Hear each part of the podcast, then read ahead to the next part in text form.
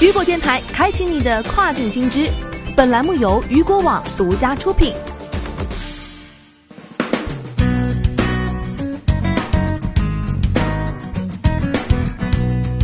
Hello，大家好，欢迎大家收听这个时段的跨境风云。接下来将继续为您带来的是亚马逊日本站限制卖家销售口罩产品。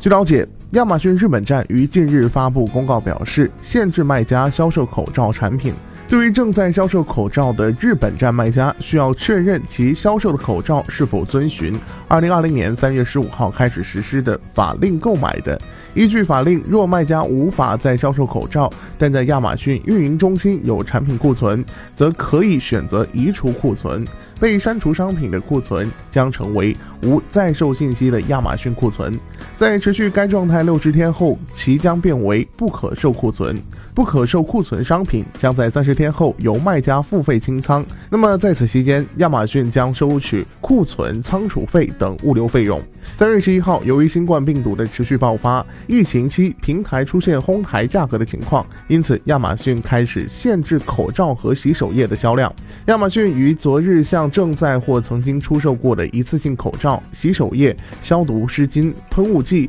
异丙醇或相关产品的卖家发送了声明。其表示，平台已经实施了更加严格的要求来销售这些产品，因此亚马逊已经对相关的产品的申请进行了删除，目前也不再接受相关的申请。那么，对于卖家在物流中心剩余的库存，亚马逊会进行补偿，补偿窗口从昨天开始，一直将持续到二零二零年的五月三十一号。那么，再来关注到的是，易贝速卖通平台对高价防疫用品限制或者是禁售。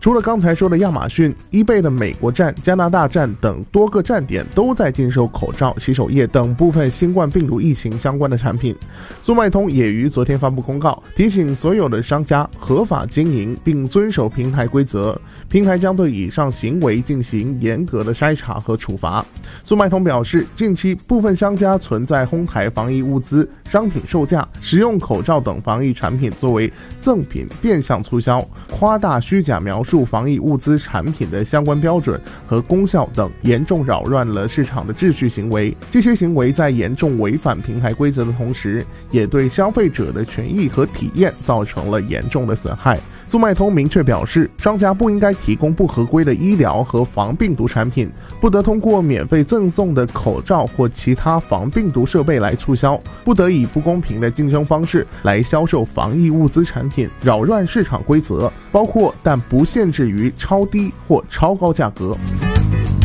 那么接下来，咱们将目光继续转向欧洲。随着欧洲疫情的逐渐失控，当地口罩的需求量也在增大。根据阿里巴巴旗下跨境电商平台速卖通的数据显示，半个月内，意大利、西班牙、法国等疫情严重地区口罩的 UV 和 GMV 增速均呈现出暴增的趋势。其中，中国销往欧洲疫情最严重国家意大利的口罩订单增长了近四十倍。数据显示，意大利口罩浏览量增长了百分之一千两百二十七，销售总额增速了百分之九千九百零七。订单数增速百分之三千九百五十九，西班牙紧随其后，口罩的浏览量增速百分之二百七十七，销售总额增速百分之九百六十四，订单数的增速百分之七百九十一。欧洲市场中，法国、德国的疫情备受关注。半个月内，法国的口罩的浏览量增长了百分之一百三十九，销售总额增速百分之四百六十九，订单数的增速百分之三百零三。那么，德国的口罩浏览量增长了百分之三十五，销售总额增速百分之六百一十四，订单数增速百分之九十三。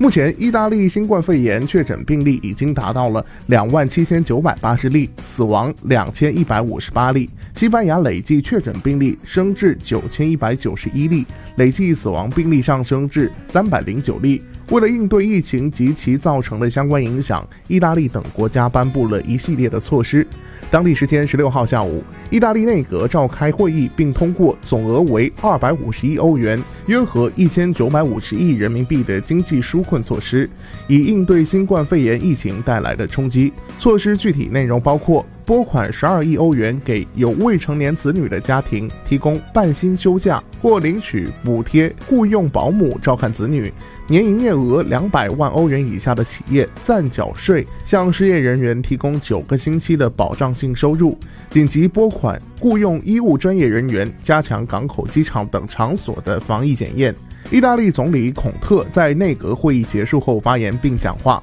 单凭这一措施不足以应对紧急状况，未来还将采取其他的措施。西班牙内政大臣费尔南多·格兰德·马拉斯卡十六号宣布，西班牙将从十七号零时起关闭陆上边境。马拉斯卡在当天举行的新闻发布会上宣布，为了遏制新冠病毒传播，西班牙政府将暂时停止执行申根区国家人员自由流动协议，重新实施陆上边境管控。从十七号零时开始，只有西班牙公民、西班牙合法居民或被证明有不可抗力原因的人才能通过陆路进入到西班牙境内。那么另一方面，为了保障市场供应，这项禁令不影响跨境货物的运输。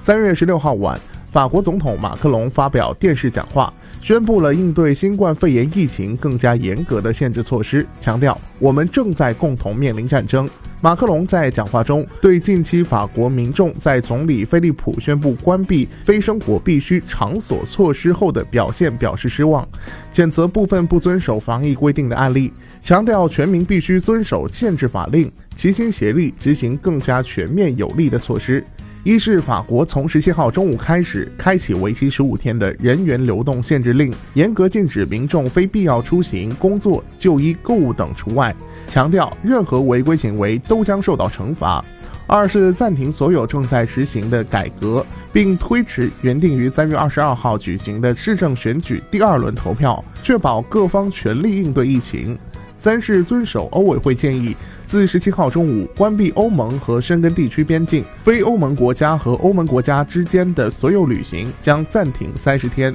四是法国政府将为医疗机构及医院系统外的医生提供口罩，并启动库存，为二十五个疫情严重地区的药店提供口罩。法国军队也将在疫情高发地区建立野战医院，同时国家将征用出租车和酒店帮助医护人员。军队也将帮助转移疫情重灾区的病患。五是呼吁企业做好相应的防护措施，并尽量采取远程办公方式，加大对陷入困境企业的经济救援力度。从十七号起，视情况暂停相关企业的缴纳电费、煤气费及房租等，免除最小型企业的税费。